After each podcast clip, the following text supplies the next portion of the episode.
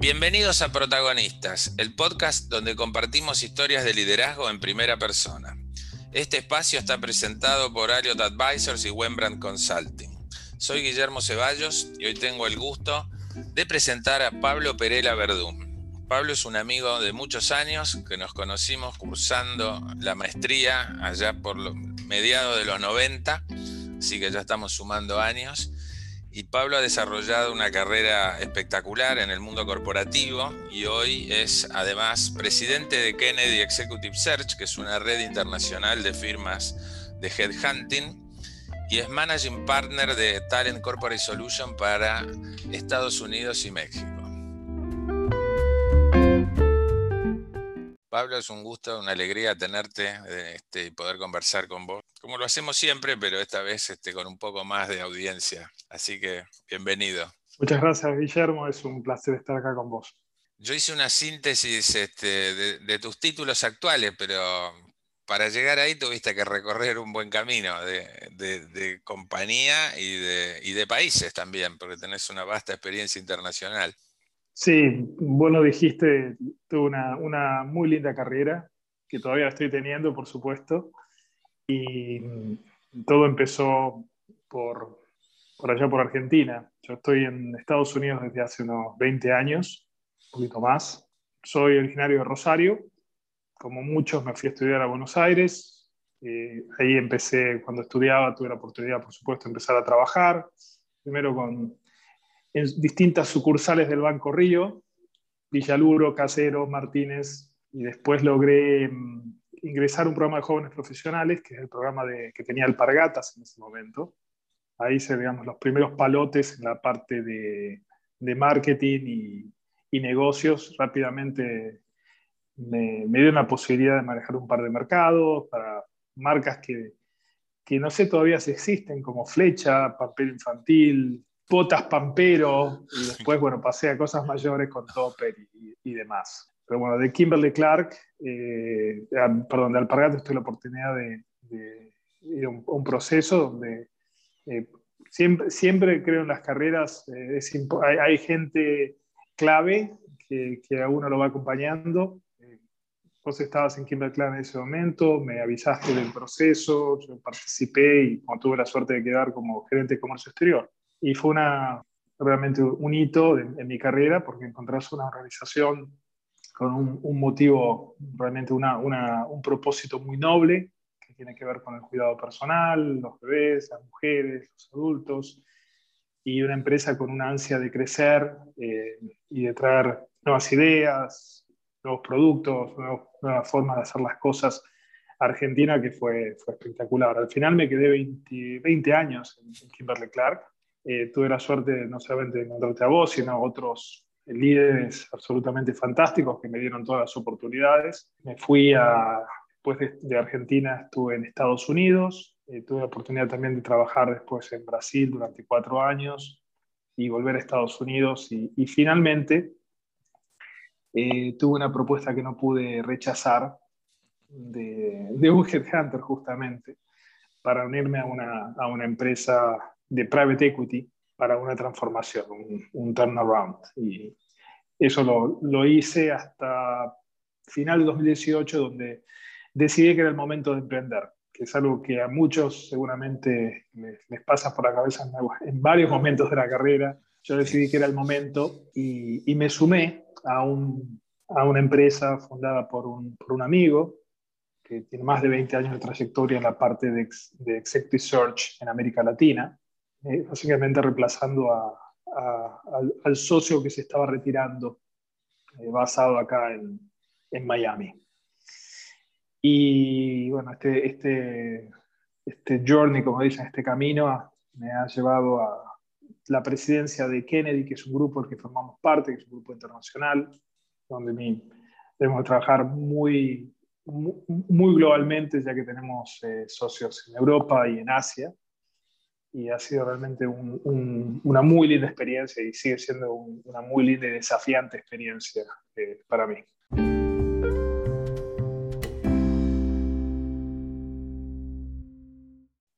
Sintetizado 25 años más o menos, si no, si no alguno más quizá, pero sí, fue una, muy linda época la que me tocó compartir con, vos allá en, Kimberly, etapa de crecimiento. Bueno, y hoy hiciste tu conocimiento de negocio, de mercados y de ejecutivos te ha permitido estar en Executive Search, que si, me lo hubieras dicho hace cinco años, yo hubiera dicho, no, Pablo no va a estar ahí, pero bueno, estás y, muy bien.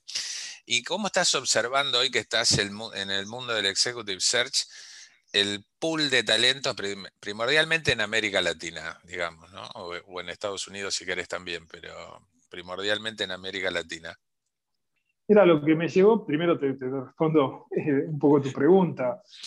Claramente siempre tuve el, interés de, hacer algo fuera de básicamente corporate. Y una de las cosas que muchos piensan es cuando uno está en una, gran multinacional es, es todo muy simple, ¿no? Porque hay grandes presupuestos y estructuras y procesos. Y no es así. Dentro de una multinacional tenés distintos negocios que están en distintos momentos. ¿no? Tenés eh, algunos más establecidos, ya maduros, otros que realmente hay, hay que ver si no se los saca de encima, porque no están dando resultados. Hay, startups, hay innovación, hay, hay, varias cosas interesantes. Entonces, uno tiene posibilidad de, de eh, ver distintas situaciones y tener que aprender y adaptar el estilo de liderazgo a esas. Y eso también me llegó cuando fui para corporate, para, para, para private equity, es otro mundo muy diferente, es otra velocidad, otra presión, claramente muy, muy bueno, muy interesante eh, desde el punto de vista de crecimiento profesional, a su vez muy estresante desde el punto de vista de, la ansiedad de tiempo y la, ecuación vida personal-trabajo. ¿no? Lo que me llevó a, venir a esta área, siempre, siempre, siempre talento fue un área foco. Y esto lo traigo por la cultura que, que tomé en Kimberly Clark, que era en América Latina sobre todo, siempre muy enfocada en ser uno de los mejores lugares para trabajar, a great place to work. Um, y mucho enfoque en uno como líder, qué tipo de, de, de, ratings hemos sacado resultados en la parte de engagement, empowerment, trust, eh, eh, lealtad, eh, confianza. Y siempre me interesó meterme un poco más de, lleno en eso. Entonces, volviendo a tu pregunta, ¿qué, qué estamos, qué estamos viendo? Primero déjame darte una, una visión global y después me meto en América Latina. Bueno, la visión global claramente tiene que ver con eh, lo que yo llamo líderes transformadores.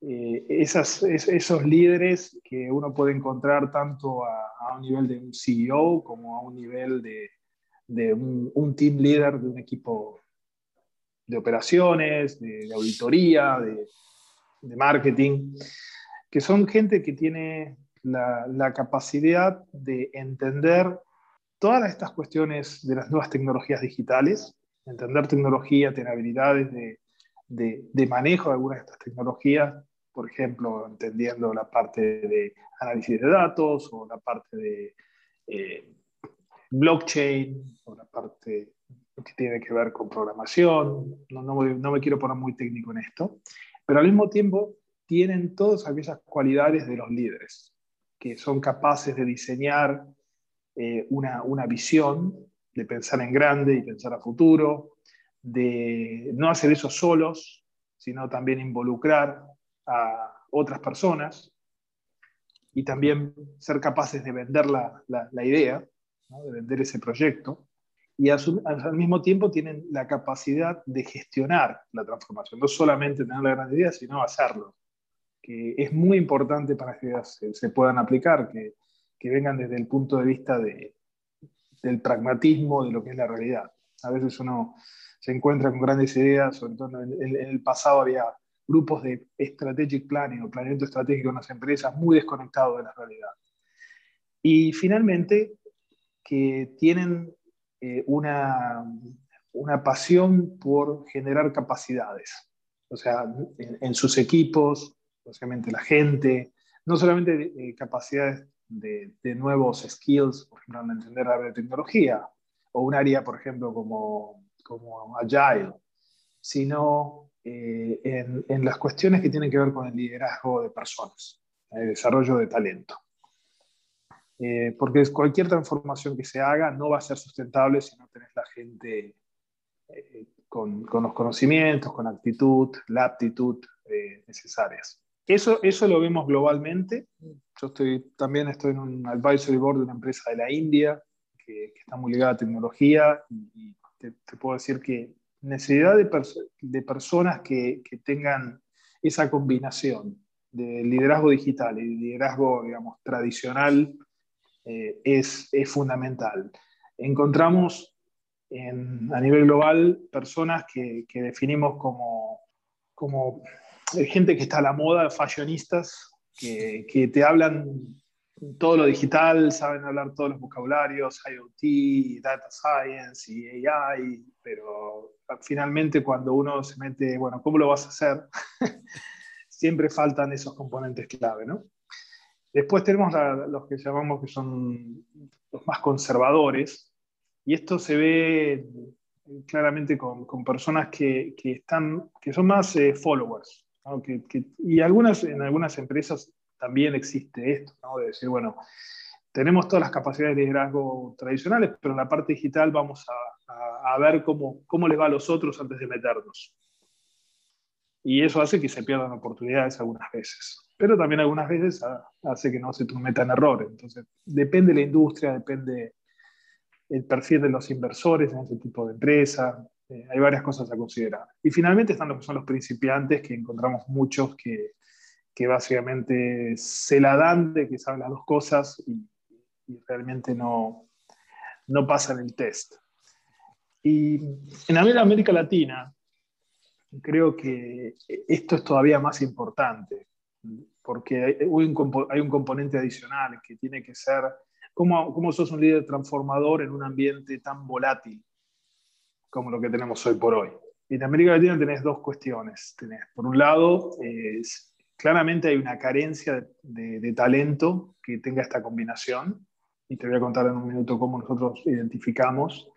Eh, y segundo, eh, hay una realidad que es un mercado más chico, relativamente al mercado mundial.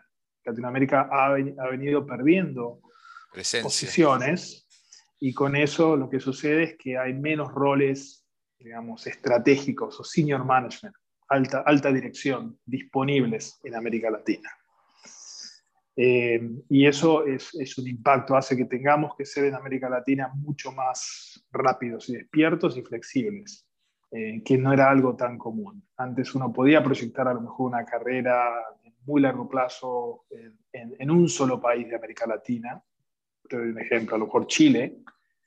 Eh, hoy te puedo decir que con lo que está pasando en Chile, hay muchos que están pensando, bueno, ¿cómo, cómo me expando afuera? Porque van a quedar menos puestos de, de, country manager, menos puestos a lo mejor regionales desde Chile, potencialmente, etc. Vamos a ver cómo decanta todo, ¿no? Después de las elecciones en, noviembre y, y, eso. Pero bueno, esa es una, lo digo como Chile, como lo puedo decir de Argentina, de Perú, de, de Colombia, Brasil es un animal un poco diferente porque todavía tiene esa, esa, ese mercado tan grande, ¿no? más, de más 200 millones de personas. Volviendo a lo que te decía, es, eh, nosotros claramente eh, una, una, cuestión fundamental en nuestra, en nuestra empresa, eh, nosotros trabajamos, si bien nuestros clientes son, son multinacionales, también tenemos muchas empresas que son privadas, no públicas, y muchas que son middle market que estoy hablando de empresas que son a lo mejor un, proveedor, una empresa alemana que es proveedor de un, por ejemplo, un Volkswagen, que es una empresa de, no sé, 500 millones, millones de euros. No son grandes multinacionales, pero tiene una planta a lo mejor en Brasil, otra en México, otra en Estados Unidos, a lo mejor tiene algo en China. Y la clave que, nosotros buscamos en, en, nuestros candidatos, y también tenemos un área de, de Talent Development, eh, donde trabajamos mucho es la parte de, agilidad de aprendizaje. Entonces, buscamos eh, personas que realmente tengan esa agilidad de aprendizaje. ¿Y cómo, cómo lo demuestran, por lo menos en papel? que es la primera la primer cosa a lo mejor que uno ve, aunque nosotros trabajamos, nuestra empresa solamente trabaja con, a través de, de, una red de referencia, nosotros no posteamos ninguna posición y solo, solo hacemos posiciones confidenciales, es eh, vemos si la persona, por ejemplo, se quedó en el, no sé, el máster que hizo hace 15 años atrás. Eh, o realmente es alguien que cada dos, tres años hace algo. Y no te estoy hablando del entrenamiento que le da la empresa, sino eh, hace un curso ejecutivo o hace un curso online ahora que están disponibles de, de Coursera o de tantos lugares y se mantiene aprendiendo lo que, lo que está pasando. Por supuesto, cuando uno ve eh, a nivel de carrera, cuál, sido, cuál, sido, cuál ha sido el progreso de carrera, también uno ve si una persona está dispuesta a tomar riesgos. Y, y con eso generalmente encontramos gente que, que, los, que está dispuesta a aprender. Porque, por ejemplo, alguien de, de finanzas para pasar para, no sé, marketing, eh, hay que tomar riesgos, ¿no es cierto? O hemos visto casos de gente de, recursos humanos que ha pasado a ser eh, líder de planta en algunos casos. o presidente de compañías también, ¿no? Presidentes de compañías, y eso, eso es algo muy importante. Y, yo creo que es una, una cuestión que eh, no solamente esto va para, nosotros trabajamos con posiciones generalmente de, directores para arriba, pero eh, para personas jóvenes que nosotros tenemos posibilidad de hablar, gente que está iniciando la carrera, nosotros les, les, decimos que por favor manténganse eh, al tanto de lo que está pasando, pero no solamente informarse leyendo Harvard Business Review o, sé, apertura, no, no. Eh, métanse, métanse, por ejemplo, ahora todo lo que está pasando con tecnologías como hablaba yo, blockchain, que es la base de, por ejemplo, de cripto, de, de, todas las monedas cripto, pero hay muchísimas otras aplicaciones que son realmente las, las más interesantes de esa tecnología. Hoy te está todo online, no es caro, eh, hay muchas cosas que se pueden hacer, hay muchos webinars. Eh, pongan su tiempo, algo de esfuerzo de tiempo en eso. Hay que sacarle una, horita a Netflix todas las noches, digamos, para poder dedicarse a esto. Yo creo que, es algo que tenemos que, poner En, exactamente, y, realmente, y realmente paga. Y la otra cuestión que, les decimos también a, gente, sobre todo ahí, ahí sí, todavía más jóvenes, es, muchachos, eh, estudien sistemas, estudien programación, porque hoy, hoy eh, vos hablabas del tema de, de diversidad y demás, hoy es muy complicado, realmente, hoy es un mercado para el que sabe programar, hoy tenemos eh, algunos clientes que, que, trabajan con compañías que les consiguen programadores que están, no sé, viviendo en Colombia y cobrando eh, salarios en, en Bitcoin. Eh, y la verdad son gente que puede trabajar de cualquier lugar del mundo. hoy hoy es, es, es una, una, dinámica muy interesante, pero claramente es, te diría, 80-90% masculino. Sí. Y también hay una cuestión que es real, ¿no? El, eh, las herramientas están cambiando permanentemente, están evolucionando, entonces ellos tienen que tener un tremendo, eh, las personas trabajando en sistemas tienen que estar eh, permanentemente actualizadas, constantemente, es, es impresionante. la dinámica es, es, muy diferente. Y por supuesto uno, uno lo estamos viendo con los unicornios, hay, hay, hay, gente que logra combinar otra vez esos líderes transformadores, eh, ideas de negocio, con tecnología, con buenos planes de negocio, con creación de equipos que, que, van a hacer esos planes realidad y están logrando esos beneficios en América Latina, o sea, Rappi, Colombia, bueno, todos los que, que están saliendo de Argentina, eh, hasta Uruguay tienen también un, es un lugar donde están saliendo muy, compañías muy interesantes y bueno, Uruguay también se, va, se está beneficiando de lo que está pasando con los vecinos, por supuesto. Sí.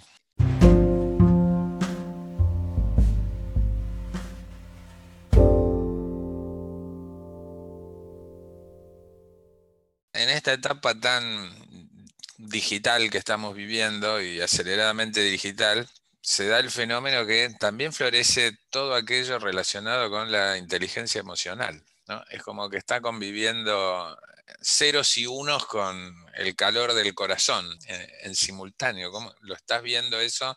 ¿Estás haciendo este, competencias que, están siendo reclamadas por las organizaciones que están buscadas con el mismo énfasis que, las digitales? Sí, y es un poco lo que me refería que los, estos líderes transformadores, como le decimos nosotros, tienen que tener las dos cosas, ¿no? tienen que tener las, habilidades digitales y las habilidades de, liderazgo. Y dentro de habilidades de liderazgo modernas está claramente la inteligencia emocional. Ahora bien, cuando uno habla con, con los clientes, lo, que sale es, ah, no, yo por ejemplo quiero un, líder para esta, esta, área que tiene que ser hands-on, o sea, quiere decir de, de, de arremangarse ¿eh? Ya ese, ese, líder que se sentaba en, en, el piso donde estaban la alta gerencia no existe más. Hay que estar, tienen que estar, son capaces de estar en la trinchera y sobre todo cuando más veloz es la compañía, si es eh, startup o, o, estás en una transformación, turnaround, o sea, más necesario es que sean personas que, que si tiene que ponerse a hacer un Excel, ese mismo director financiero lo va a hacer. O sea, no, no va a estar esperando que un analista se lo haga. Eh, tengo un ejemplo medio, medio, medio malo, pero bueno, eso es una, una cuestión. Y siempre nosotros tenemos la charla sobre inteligencia emocional, porque ahí claramente necesitas tener a alguien que se pueda poner los zapatos del otro. Y ese los zapatos del otro significa no solamente el zapato de, gente de tu equipo o de otros equipos eh, y de tu jefe, sino también desde el punto de vista de, por ejemplo, empresas como que están buscando capital, ¿no? los inversores. ¿Qué quieren los, inversores, los inversores de nosotros? Cuando uno hace un, un, pitch buscando capital, le van a decir, bueno, y esa plata, está, está buscando tantos millones eh, o tan, tanta plata, ¿para cómo la vas a usar? Entonces, uno tiene que ser capaz de, explicar el cómo, no solamente quiero tantos millones, y, el cómo lo va a hacer, claramente los, los inversores, eh, venture capital y demás, saben preguntar, eh, porque la ejecución es clave. Y, ahí entonces eh, la inteligencia emocional en, las personas que, que, puedan llevar esas, esas generalmente hay un, un, propósito noble en cualquiera de estas empresas eh, de decir, bueno, ¿cómo puedo mejorar la vida de la gente a través de, o sea, pago más fácil o ahorro, costos, ahorro tiempo, lo que sea? Pero después tenés que llevarlo eso a, a tus equipos tenés que lograr que todo el mundo compre la idea. Eh, es, es, muy fácil, eh, sobre todo en este tiempo, muchos pensar en el, en el, corto plazo, en, bueno, hacemos rápido la plata y, salimos, pero e, ese camino no es. El, camino que, que, realmente nosotros, por lo menos lo que buscamos en candidatos para el tipo de cliente que tenemos, es un camino de gente comprometida. Eh, y el compromiso necesita que seas no, no, una persona que se adapte a, a una cultura, sino que seas un, un agente de cultura a eso me refiero, que, que ayudes a construir, a evolucionar una, una, cultura. Y eso significa tener que estar, me encanta la, la, palabra que tienen los brasileños, antenado, las antenitas y siempre ah, viendo lo que está pasando. Ante, antenado. Antenado. Antenado. Es una muy buena palabra que la usamos muchísimo también. Está buena, no, eh, la, conocía esa. Claro, y hoy por hoy, generalmente cuando uno hace cualquier assessment, nosotros generalmente eh, trabajamos con una serie de, empresas eh, en la parte de assessment, o sea, que tenés que tener mucho cuidado, que sean herramientas que tengan, que tengan validación, por ejemplo, por alguna sociedad de psicología. Trabajamos realmente con herramientas validadas por la British Psychological Society y demás, que tienen un componente de de leer el, nivel de inteligencia emocional. Eh, pero una de las cosas fundamentales que nosotros decimos a nuestros clientes es, eh, bueno, vamos a alinear primero los stakeholders, porque buscamos, vos me estás diciendo que eres una persona con mucha inteligencia emocional o, o de esta forma. Eh, o muy creativa, y, pero después tenés el otro stakeholder que también a lo mejor va a estar entrevistando, o ser parte de la decisión, que quiere una persona de procesos, eh, más, más un robot. Entonces hay un trabajo que nosotros hacemos siempre de alinear, no solamente el, perfil, eh, digamos, los, las, las, cualidades que se, de experiencia, de conocimientos que se, se quiere de la persona, sino también las, las cualidades soft y ahí alineamos, por ejemplo, a ese CFO que quiere alguien by the book, con a lo mejor un, un, CEO que quiere alguien muy creativo para ese puesto de, no sé, de marketing.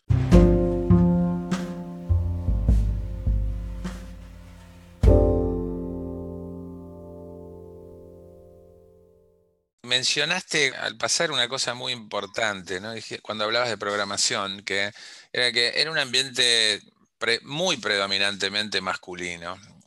Y me da pie para preguntarte cómo está operando todo lo que tiene que ver con inclusión en, los países como, como que estás viendo en América Latina o en el resto del mundo. ¿Cómo, cómo estás viendo la inclusión de las distintas minorías y obviamente, y de la mujer, que obviamente no es una minoría, es el 50% de la población. Este, ¿cómo, está, ¿Cómo estás viendo este proceso? Yo la verdad lo, veo un proceso muy difícil.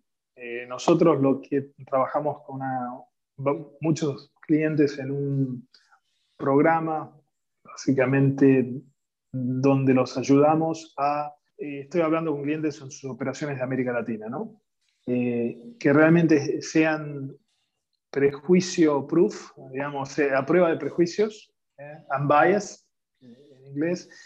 Los que trabajamos con, ellos muchas veces es empezando con la estrategia corporativa de diversidad e inclusión. Eh, nos aseguramos que en América Latina esos procesos que, internos eh, eh, ayuden a lograr ese objetivo. En el pasado, hasta hace unos pocos años, Latinoamérica, digamos, no, no era muy considerado cuando publicaban, las, por ejemplo, las empresas públicas de información, era de, Estados Unidos. Eso cambió y después se vio que Latinoamérica era un poco un lastre, porque hay muchos problemas de, diversidad, sobre todo en algunas industrias. Y entonces la primera cuestión es, bueno, ver si los procesos internos eh, son sólidos. ¿A qué me refiero procesos internos? Eh, los, desde las descripciones de puesto, siendo neutrales y no hablando de todo masculino, o poniendo algunas cuestiones como nosotros encontramos al job description de un director de marketing que decía que tenía que ser capaz de levantar una caja de 40 kilos, cosas que no tienen ningún tipo de sentido porque también jugaban en contra de gente que tenía a lo mejor eh, alguna, alguna otra incapacidad, alguna incapacidad realmente eh, cosas tan básicas como esas, como, por ejemplo que, bueno, eh, no se entrenaba a los equipos, a los, a los entrevistadores, incluido líderes, ¿no? En cuestiones como en el pasado era lo que llamaba entrevistas por competencias, ahora que básicamente entrenamiento es no solamente eso, sino cómo hacer entrevistas sin, eh, sin prejuicios. Y hay algunas cosas que nosotros hemos implementado con, con nuestros clientes, por ejemplo, que los, los, los candidate profiles, los perfiles de candidato que presentamos no tengan nombres, no tengan nada que uno pueda ver, a ver pueda intuir la edad, el sexo, eh, la orientación sexual, la raza, nada de eso. Nosotros seguimos muy, nosotros como, nuestra empresa está en Estados Unidos, seguimos las normas de acá más que nada, así como seguimos las normas europeas en lo que es de protección de, de datos privados.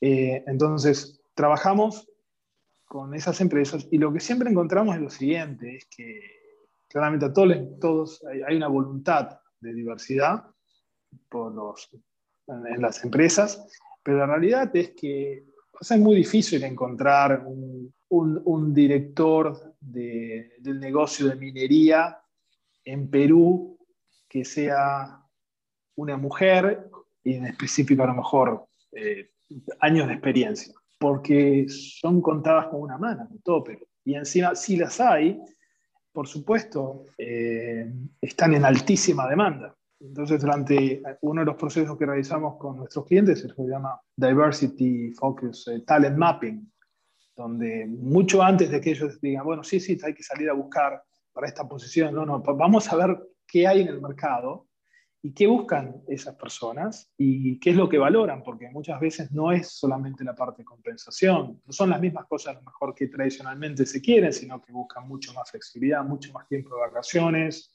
inversión a lo mejor en educación, eh, poder trabajar a lo mejor desde la casa dos o tres días a semana. Bueno, esto estoy hablando pre-COVID, ahora la cosa es un poco más movida.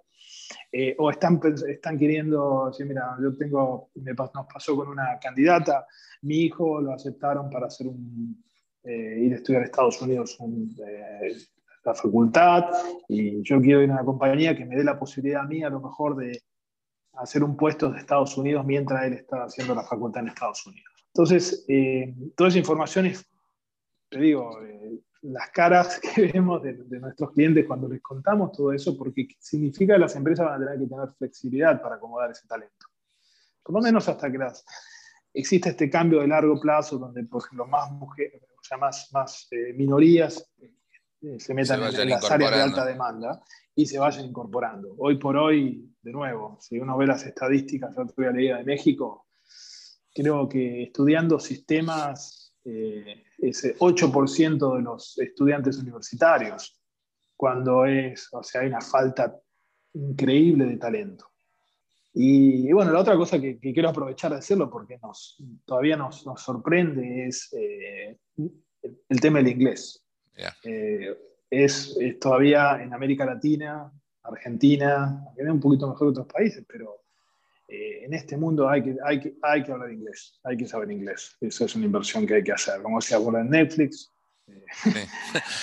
a lo mejor ayuda, pero la verdad es que, la verdad es que encontramos todavía mucha gente que tiene mucha, mismo sólidos en currículum, buena experiencia, que se quieren proyectar, pero no le han dedicado, han puesto el esfuerzo al tema del inglés. Siempre digo que los negocios son bilingües, ¿no? Porque hablan en números y en inglés, ¿no? Y cuando te falta el inglés estás en el horno,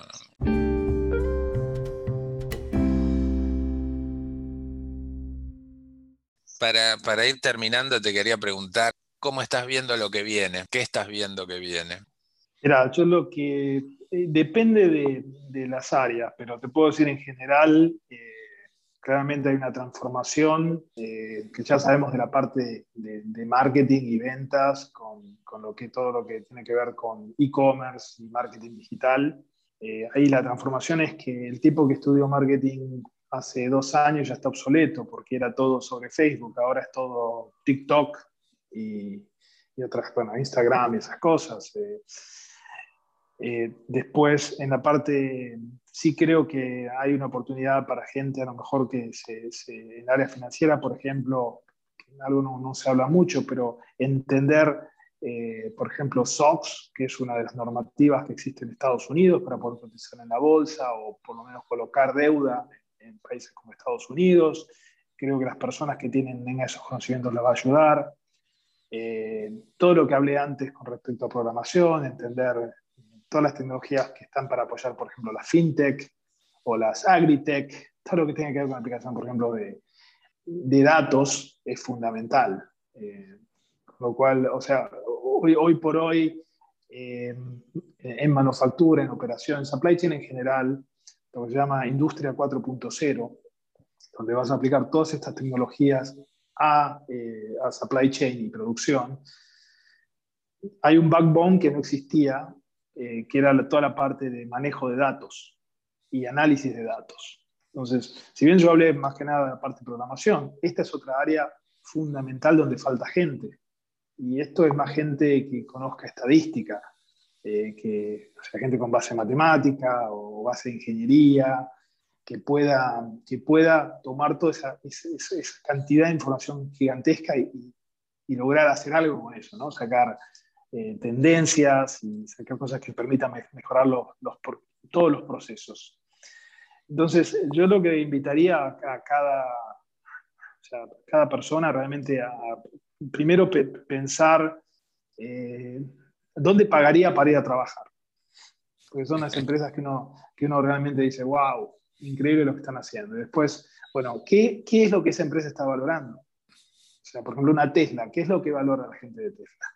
La gente, por ejemplo, de Bioceres, uno de los unicornios argentinos, ¿no? Biotecnología y demás. Bueno, ¿qué, qué tipo de cosas está valorando para distintas áreas? Eso es una, una, forma rápida de ver para dónde, digamos, va la, va, va las necesidades de corto y mediano plazo.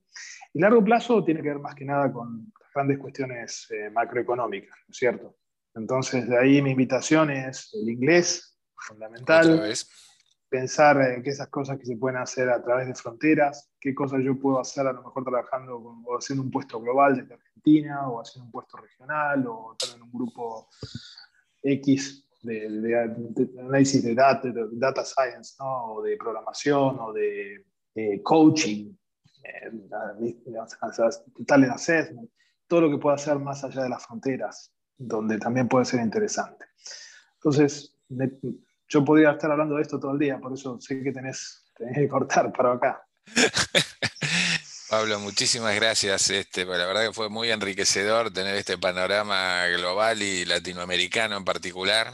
Así que bueno, eh, ya esto probablemente nos obligue a, seguir en el colegio, no, probablemente no, nos obliga a seguir en el colegio todos los días este, y, con materias nuevas, ¿no? Y nunca, y nunca, y nunca te graduás. Es una etapa, me parece, donde ya no hay gurúes porque todo lo que sabías este, se te transforma en obsoleto demasiado pronto, ¿no? Así que este, tenés un, gran trabajo por delante encontrando esos talentos que calzan justo con las organizaciones.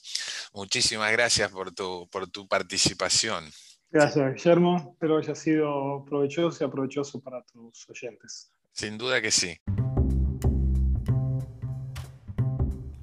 Muchas gracias a todos por habernos acompañado hoy.